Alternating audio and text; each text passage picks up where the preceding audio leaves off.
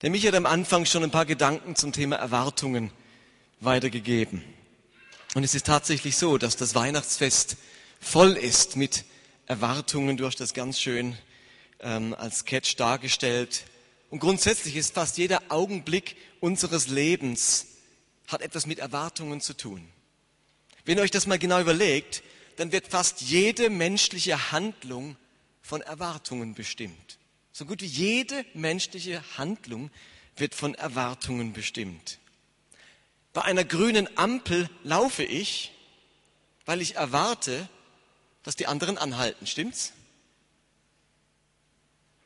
Wenn ich das Bremspedal drücke, dann erwarte ich, dass das Auto tatsächlich hält. Also merkt ihr, jede Handlung vollziehe ich mit einer direkten Erwartung, was dann passieren wird. Die Aspirin, die ich schlucke, von der erwarte ich, dass davon meine Kopfschmerzen besser werden. Und ich könnte endlos fortfahren. Jede Handlung hat was mit Erwartungen zu tun. Und Weihnachten nennen wir immer wieder das Fest der Hoffnung. Und die Frage ist, warum hat gerade Weihnachten so viel mit Erwartung und mit Hoffnung zu tun? Nun, lasst mich euch anhand der Geburt Jesu aufzeigen, was dieses Weihnachtsfest mit Erwartungen zu tun hat. Und um euch das gut einzuleiten, lasst mich euch kurz schildern, in welcher Situation die Juden sich befunden haben zur Zeit der Geburt Jesu. Also vor 2000 Jahren, in welchem Zustand befanden sich damals die Juden und die jüdische Bevölkerung? Ihr müsst verstehen, dass seit über 800 Jahren zum damaligen Zeitpunkt befindet sich das einst unabhängige Israel mit den damals prächtigen Königen wie David und Salomo nun unter politischer Fremdherrschaft. 800 Jahre Fremdherrschaft. Zuerst kamen die Assyrer und beherrschten das Land. Danach kamen die Babylonier und versklavten das Volk. Sie zerstörten den Tempel und nahmen alle Schätze als Beute mit nach Hause. Dann kamen die Perser, danach die Griechen, die den letzten Funken jüdischen Glaubens ausrotten wollten und schließlich die Römer. Diese übten eine wirklich schreckliche Gewaltherrschaft aus und schikanierten das Volk, wo sie nur konnten. Sie setzten einen ausländischen König über die Juden mit Namen Herodes und ließen das Volk durch alle möglichen Steuern völlig ausbluten. Wenn jemand nicht spurte, wurde er gekreuzigt. Es gab eine Zeit, schreibt der griechische, äh, der jüdische Geschichtsschreiber Josephus, da wurden so viele Menschen in, in Palästina gekreuzigt, dass man kein Holz mehr für die Kreuze hatte und kein Platz mehr, um die Kreuze hinzustellen. Müsst ihr euch vorstellen, da waren alle Bäume abgeholzt, weil so viele Leute gekreuzigt wurden. Die Römer übten eine unglaubliche Schreckensherrschaft aus. Übrigens nicht nur in Palästina, überall, wo sie hinkamen. Der Großteil des Volkes lebte in größter Armut, in Elend und in Krankheit.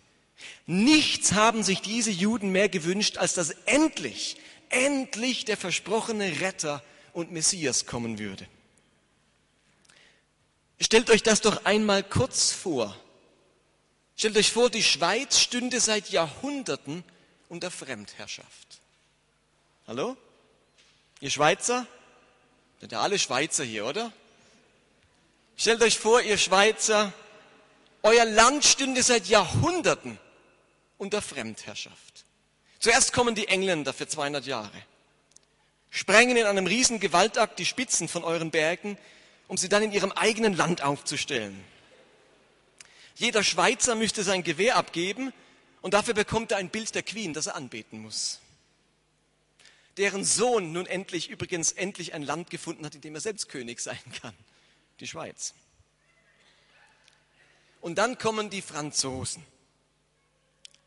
den, für die nächsten 200 Jahre und verbieten das Fondue, weil sie geschmolzenen Käse für eine Schande halten. Auch ist das einzige Brot, das man in der Schweiz noch kaufen kann, Baguette. Und an jeder Kasse, wo man einkauft, wird nun Elsässisch gesprochen.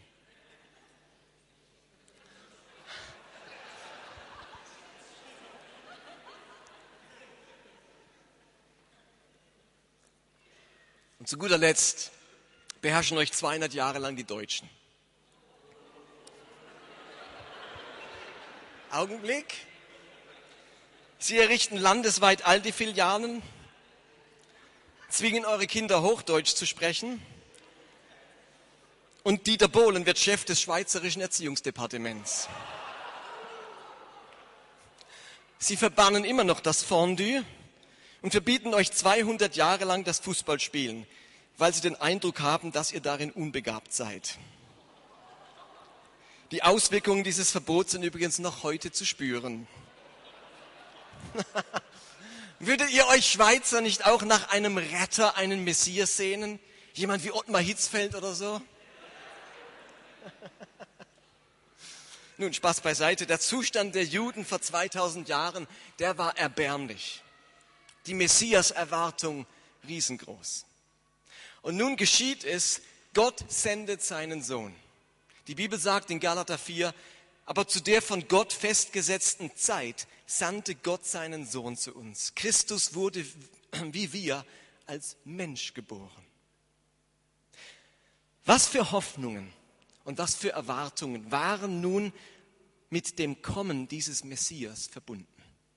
Und wir machen jetzt eine kleine Reise mit seinem Vater Josef, seinem Stiefvater, und beobachten mal, wo immer der jetzt mit diesem Jesuskind, ob geboren oder ungeboren, hinkam, hat dieser Jesus Erwartungen ausgelöst, Hoffnungen geweckt.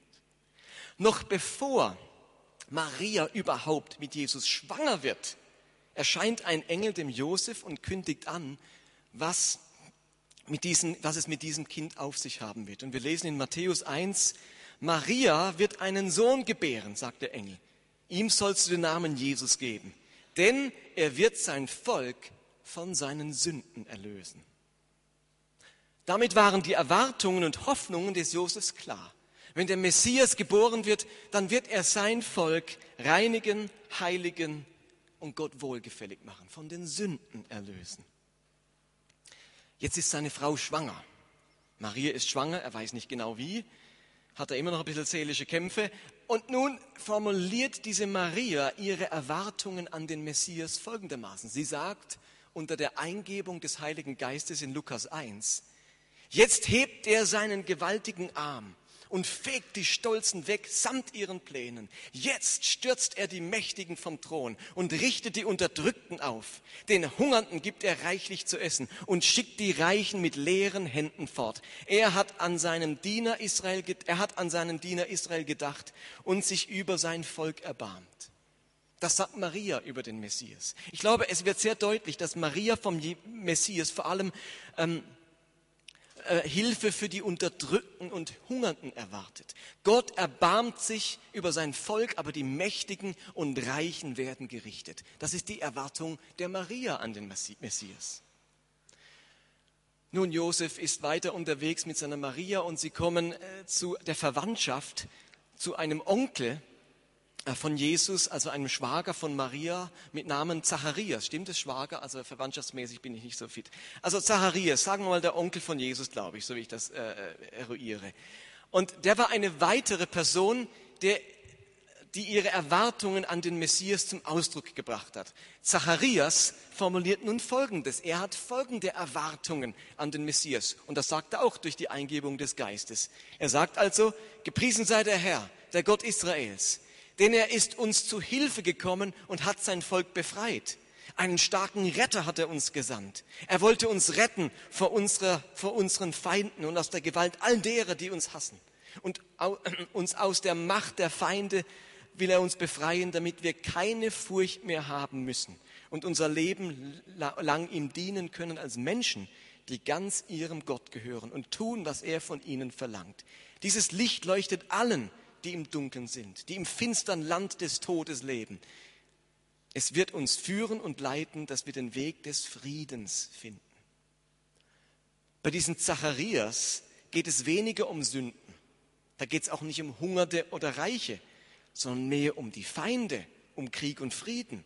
Das Volk soll endlich keine Angst mehr haben müssen, sondern Gott ohne Furcht und in Frieden dienen können. Und obwohl beide Menschen, Maria und Zacharias, prophetisch geredet haben, sprechen beide auch als ganz subjektiv Betroffene. Ihr müsst euch vorstellen, Maria, die von Hungernden und Armen und, und, und so weiter spricht, redet als Frau der damaligen Zeit. Frauen waren für das Essen, das Einkaufen und Zubereiten der Speisen, für das Versorgen der Familie zuständig. Sie haben das Elend, die Armut und den Hunger der Menschen am allerbesten wahrgenommen und gespürt.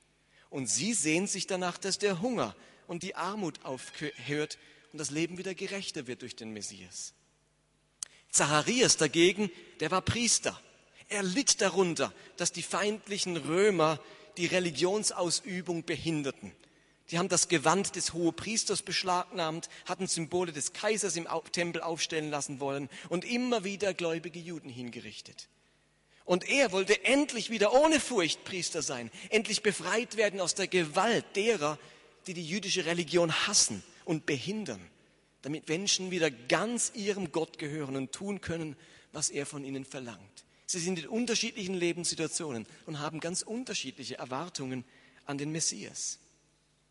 Als nächstes begegnet dem neugeborenen Jesus der fromme Simeon im Tempel.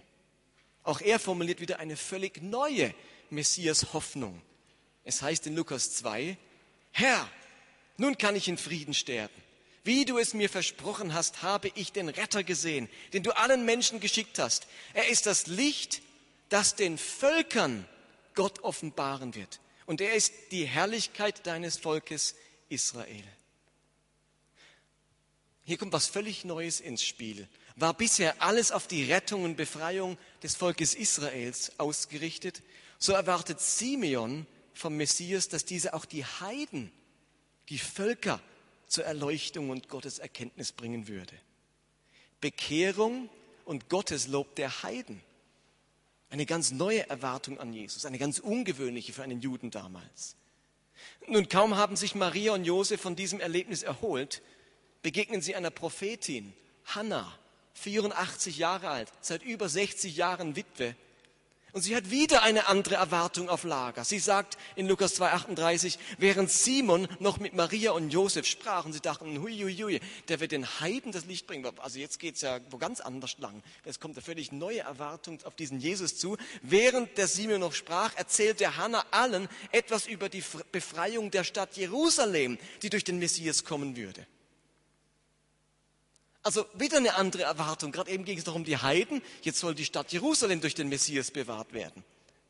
Sie laufen vom Tempel nach Hause, kaum sind sie dort angekommen, klopft es an ihre Türe und eine Gruppe heidnischer Magier steht vor der Tür, auf der Suche nach dem neugeborenen König Israels.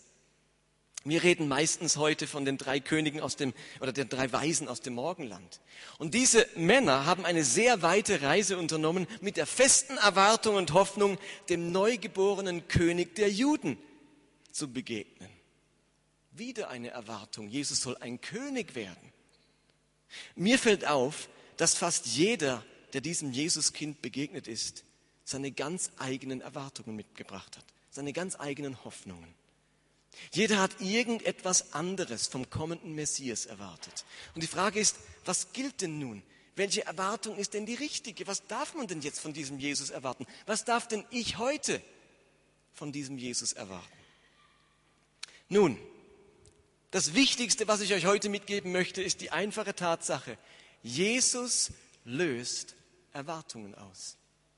Jesus löst Hoffnungen aus.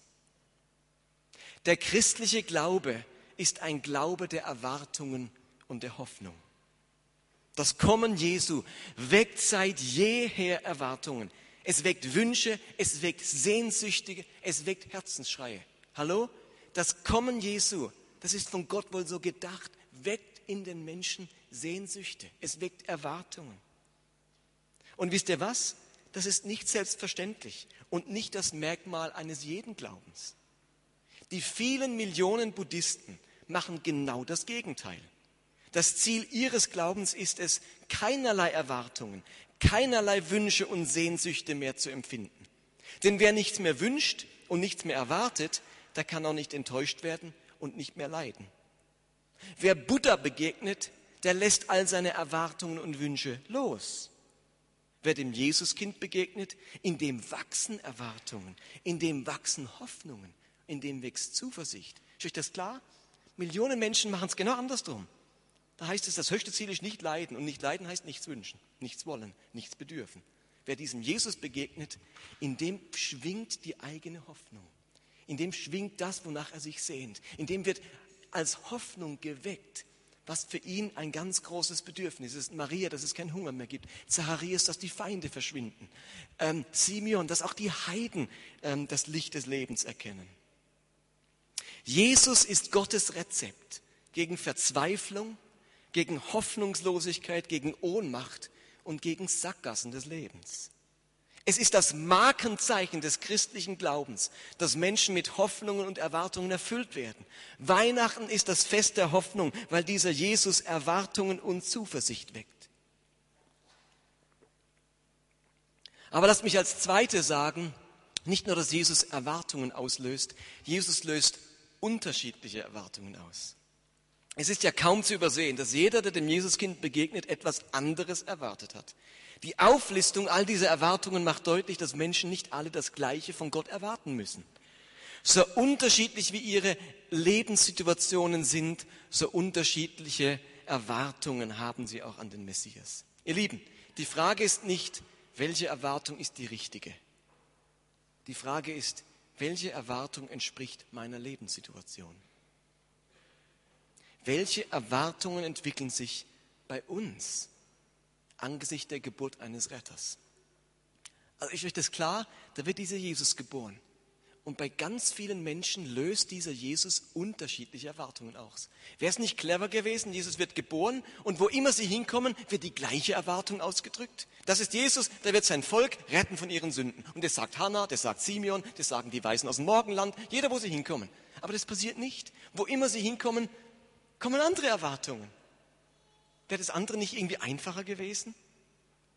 Aber was uns die Weihnachtsgeschichte lehren soll oder will, ist, wo immer du Jesus begegnest, in einem Lied, bei dir zu Hause, in einer Kirche, in einem Gebet, da entstehen in uns ganz eigene Erwartungen und das ist gut so.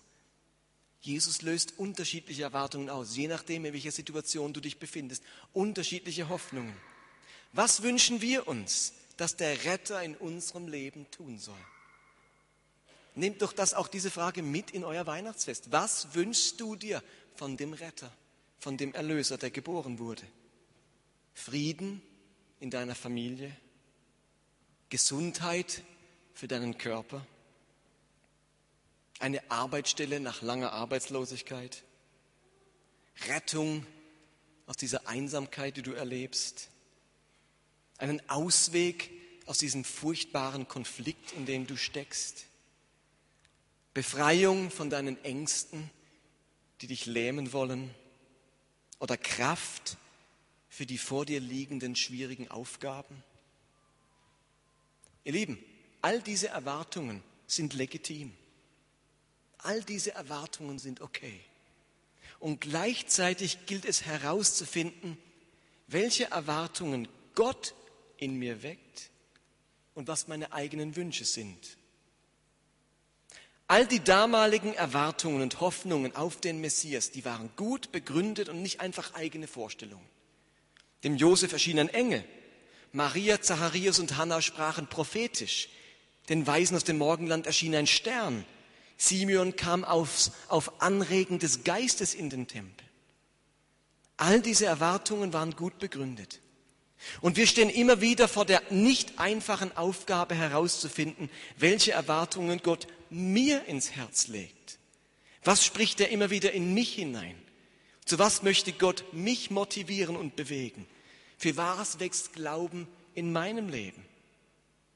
Erwartungen sind nicht gleich Erwartungen. Da gibt es einen Unterschied. Da gibt es zum einen das, was wir Bedürfnisse, Hoffnungen, Träume, Sehnsüchtige nennen, die ich Gott gegenüber habe. Und das sind zunächst einmal nichts anderes als Wünsche. Erwartungen also im Sinne von Wünschen. Aber wir alle wissen, dass Gott nicht auf alle unsere Wünsche eingeht. Habt ihr das schon gemerkt? Gott geht ja nicht auf all unsere Wünsche ein. Nicht all unsere Hoffnungen und Sehnsüchte gehen in Erfüllung. Wer schon eine Weile gläubig ist, hat das schon gemerkt. Oft erbarmt sich Gott, oft erfüllt er Wünsche, aber oft genug hat er etwas Besseres für uns als unsere eigenen Wünsche. Also es gibt den Bereich Erwartungen im Sinne von Wünsche. Und da gibt es Erwartungen, die Gott in mein Herz legt, die ein Engel mir zuflüstert, die aus einem Impuls des Heiligen Geistes entstehen. Und das sind Erwartungen im Sinne von Überzeugungen. Und an diesen Erwartungen halte ich fest, selbst wenn es lange Zeit dauert und es viel, viel Geduld erfordert. Die Erwartungen, die Gott in mein Herz hineinspricht, an denen halte ich fest, an denen beiße ich mich fest. An meinen Wünschen darf ich mich manchmal nicht festbeißen, die muss ich manchmal loslassen. Aber Dinge, die Gott in mein Herz redet, an denen darf ich mich festbeißen. Wünsche oder Überzeugungen. Beides sind eine Art von Erwartung, aber sie sind unterschiedlich. Über Wünsche sagt die Bibel einiges. Paulus kann schreiben über Wünsche, macht euch keine Sorgen, sondern wendet euch in jeder Lage an Gott und bringt eure Bitten vor ihm. Tut es mit Dank für das, was er euch geschenkt hat. Paulus sagt, eure Sorgen, Wünsche, bringt alles vor Gott. Er sorgt für euch. Aber er sagt nicht, und genau das, was ihr gesagt habt, wird in Erfüllung gehen. Haargenau. Am besten, ihr sagt sogar noch die Farbe und die Kleidergröße und was weiß ich. Und genau das kommt dann. Das liegt unterm Tannenbaum. Er sagt, werft's auf ihn und er sorgt für euch. Vielleicht nicht ganz so, wie du das wünschst. Aber man darf Gott seine Wünsche sagen und er sorgt. Und Petrus sagt, werft all eure Sorge auf ihn, denn er kümmert sich um euch. Gott kümmert sich, Gott hört unsere Bitten, aber was er tut und wie er handelt, das bleibt seinem Willen überlassen. Gott hilft, aber nicht all unsere Wünsche gehen genauso in Erfüllung, wie wir es uns gedacht haben. Was nun aber Überzeugungen anbetrifft, Erwartungen, die Gott uns ins Herz gelegt hat, da lesen wir etwas im Hebräerbrief. Dort steht, was ist also der Glaube? Was ist der Glaube? Er ist das Vertrauen darauf, dass das, was wir hoffen, sich erfüllen wird. Und die Überzeugung, dass das, was man nicht sieht, existiert. Der Glaube ist die Überzeugung, dass das, was man nicht sieht, existiert. Wenn Gott etwas zu meinem Herzen redet, erwächst daraus eine Überzeugung, die mehr ist als ein Wunsch oder ein Bedürfnis. Aber ihr Lieben, zum Schluss nochmal. Beides, Wünsche und Überzeugungen, haben Platz bei diesem Jesuskind. Beides nimmt Gott ernst. Beides nimmt Gott zu Herzen. Und ich möchte euch einladen, euch in diesen Winter- oder Weihnachtstagen Zeit zu nehmen, wirklich Gott eure Wünsche, eure Sehnsüchte und eure Erwartungen zu sagen, die ganz aktuell aus eurer Lebenssituation heraus entstehen. Euch wieder anstecken lassen von Erwartungen, so wie all die, die dem Jesuskind begegnet sind und die nicht anders konnten, als einen Glauben voller Erwartungen zu haben. Habt einen Glauben voller Erwartungen. Und ich möchte euch einladen, in diesen Weihnachtstagen in euch hineinzuhören und zu sehen, welche Überzeugungen in euch wachsen, welche Anliegen Gott euch aufs Herz legt, die ihr nicht mehr loslassen und nicht mehr locker lassen sollt. Wünsche und Erwartungen sind beide wichtig, wecken dies, werden von diesem Jesuskind geweckt und sind Gott ein großes Anliegen. Ich bin so froh, dass die, die Begegnung mit dem Jesuskind nicht bedeutet hat, oh, ich wünsche mir gar nichts mehr. Ich will gar nichts mehr. Ich will nur noch sterben oder ich will beim Herrn sein. Das ist alles nicht passiert. Man begegnet diesem Jesuskind und etwas wird lebendig da drin. Hoffnungen, Sehnsüchte, Hoffnung auf eine bessere Zukunft, Hoffnung auf Befreiung und so weiter. Das ist ein ganz großes Geschenk. Und ich möchte euch einladen, miteinander ganz wichtige Bedürfnisse und Herzensanliegen vor Jesus zu bringen durch das Vaterunser. Lasst uns aufstehen und durch dieses Gebet jetzt einen Anfang machen und Jesus unsere Wünsche und Herzenswünsche sagen und dann nicht aufhören damit in den kommenden Tagen, das immer wieder vor Jesus zu bringen, was er euch aufs Herz gelegt hat. Lasst uns miteinander laut beten. Vater unser im Himmel, geheiligt werde dein Name dein Reich komme, dein Wille geschehe, wie im Himmel, so auf Erden. Unser tägliches Brot gib uns heute und vergib uns unsere Schuld, wie auch wir vergeben unseren Schuldigern. Und führe uns nicht in Versuchung, sondern erlöse uns von dem Bösen. Denn dein ist das Reich und die Kraft und die Herrlichkeit in Ewigkeit. Amen.